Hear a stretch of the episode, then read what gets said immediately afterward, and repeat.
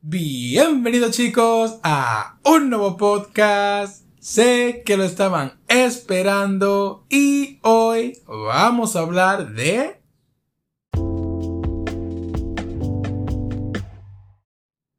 Así es, Soul Eater. Este es un anime que yo me vi hace muchísimo tiempo. En eso cuando los shonen estaban como de moda, ¿no? Soul Eater era considerado como uno de los grandes animes en conjunto con Naruto y todo esto, ¿no? Pero claro, esto como tal no es un shonen porque como tal la, protagonista es femenina y, no, normalmente en los shonen pues el protagonista tiene que ser masculino obligatoriamente. Pero de igual manera eso no le quitaba nada a Soul Eater porque contenía muchísima acción que era muy comparable a con los demás animes de, de peleas como Naruto y etcétera. Claro, sin exagerar tanto, pero de que tenía, tenía y era muy, muy bueno.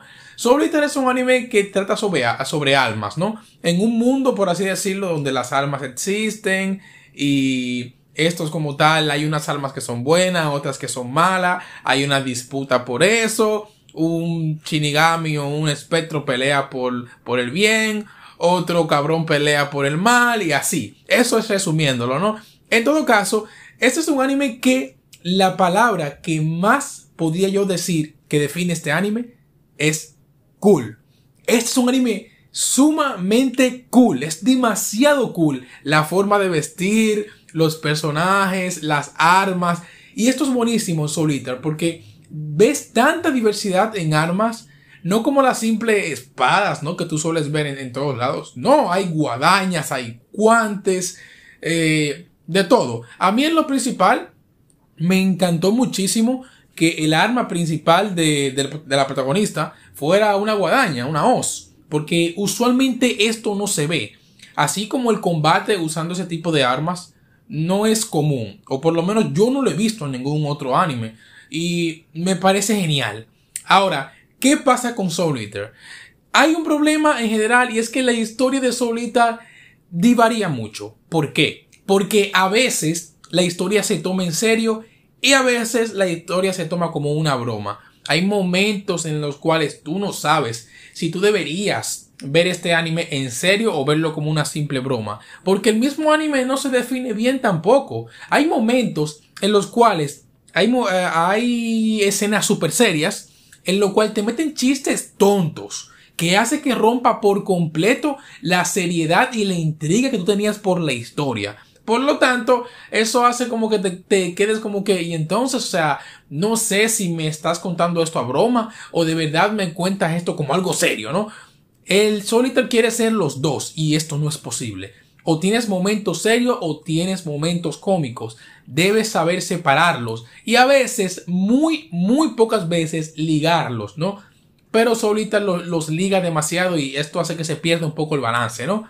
Pero bueno, sacando eso de lado, hay muchos aspectos que me gustan, me gustan, me agradan bastante de Soul como son, por ejemplo, el opening. El opening, bueno, el primero, que es muy memorable, claramente. Yo lo vi hace muchísimos años y me continuaba recordando cómo era el, el opening. Pero el primero no es para tanto, ¿no? El segundo opening es una puta maravilla es una obra de arte. Bueno, no, tampoco así, pero es muy, muy buen opening. Inclusive a día de hoy, cada vez que lo escucho en YouTube, por casualidad, ¿no? Me encanta ese opening. Muy difícilmente no te va a gustar porque se ve bien, se toma como un poco más en serio, la letra y la música es buena, es, es, es muy bueno. Comienza más o menos así. I'm falling down into my shadow Hiki wo hito mete, mate miro daily night. Me encanta ese opening, joder. Es lo mejor que hay. Pero el primero no, no es tanto. O sea, lo, ves y todo esto, pero ah, puede que inclusive te olvides de él. El segundo sí es un poco más memorable. Pero bueno, la acción en Soul Eater es buena.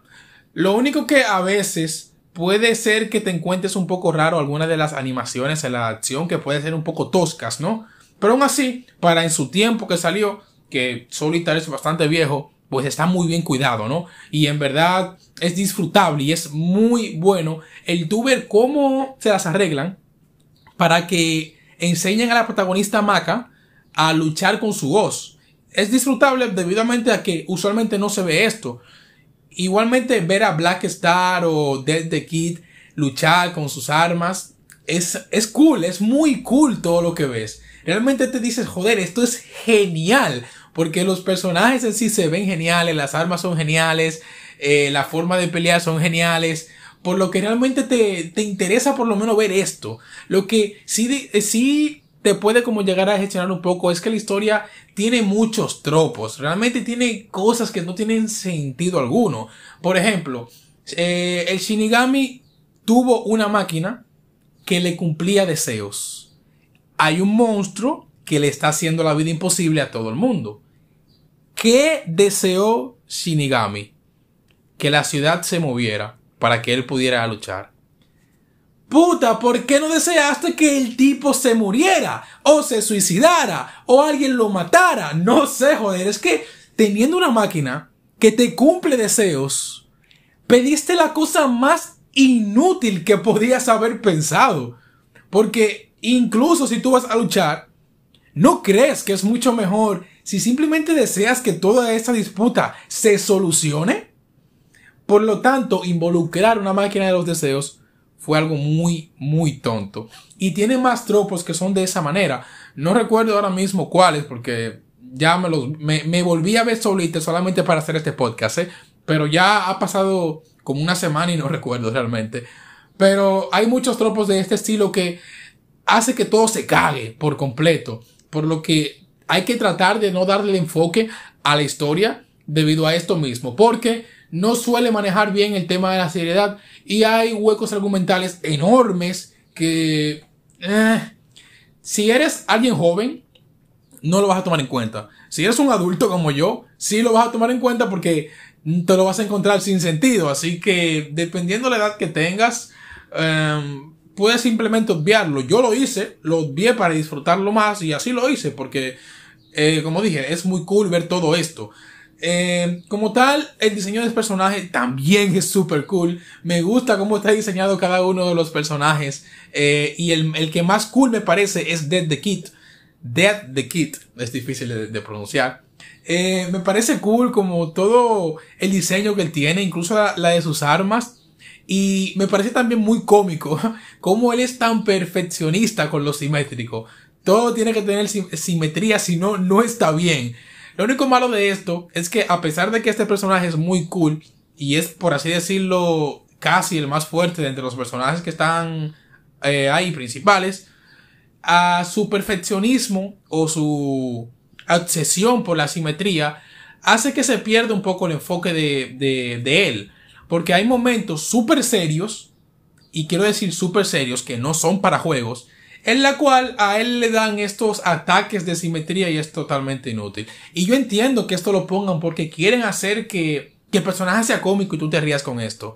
Pero cuando hay algo súper, súper serio, hay un enemigo que está ahí para que tú lo derrotes y que es debido a muerte y tienes que claramente ganar porque es una misión, es algo serio, no me puedes venir con esta mierda de la simetría y que no, no puedo porque no está simétrico, porque no, aparte de que no va a ser gracioso, va a perder el enfoque. Y lo mismo pasa con los personajes como con Black, eh, Black Star. Bueno, por lo menos yo creo que entre todos los personajes que, principales que hay, entre Maka, Dead the Kid y Black Star, creo que al mejor, mejor me manejaron fue Black Star. A Maka le dieron un power up, pero Black Star realmente se esforzó para tener lo que él tiene, aunque al final también le dieron un, power up, pero coño, está justificable por lo menos que él haya tenido frutos de su esfuerzo porque él quería mejorar, ya sea para la estupidez esta de superar a Dios o algo por el estilo, pero por lo menos a él se le mostraba. Y cuando vi momentos serios,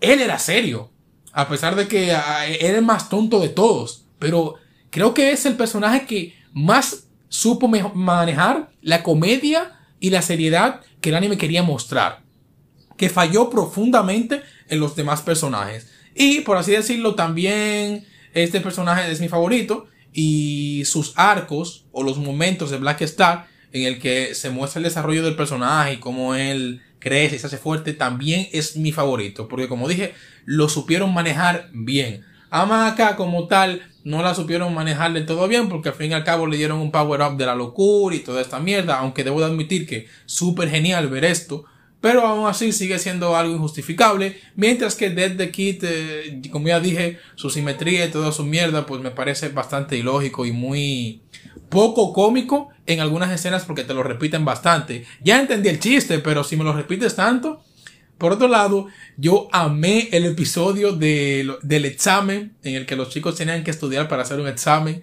Me pareció súper, súper cómico. Desde Kid a rompiendo el examen o durando todo el examen escribiendo su nombre. me morí con eso, de verdad que no lo recordaba.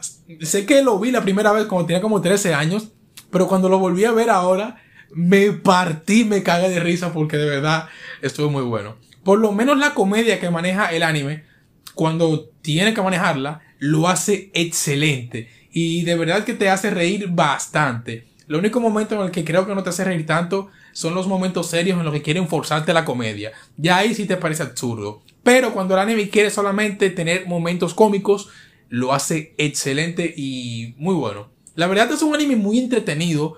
No es una obra maestra ni nada por el estilo. Y el final fue una cagada. El final es posiblemente lo peor que hay en el anime. Porque ganaron por el poder del amor, de la magia, del coraje. No sé por qué.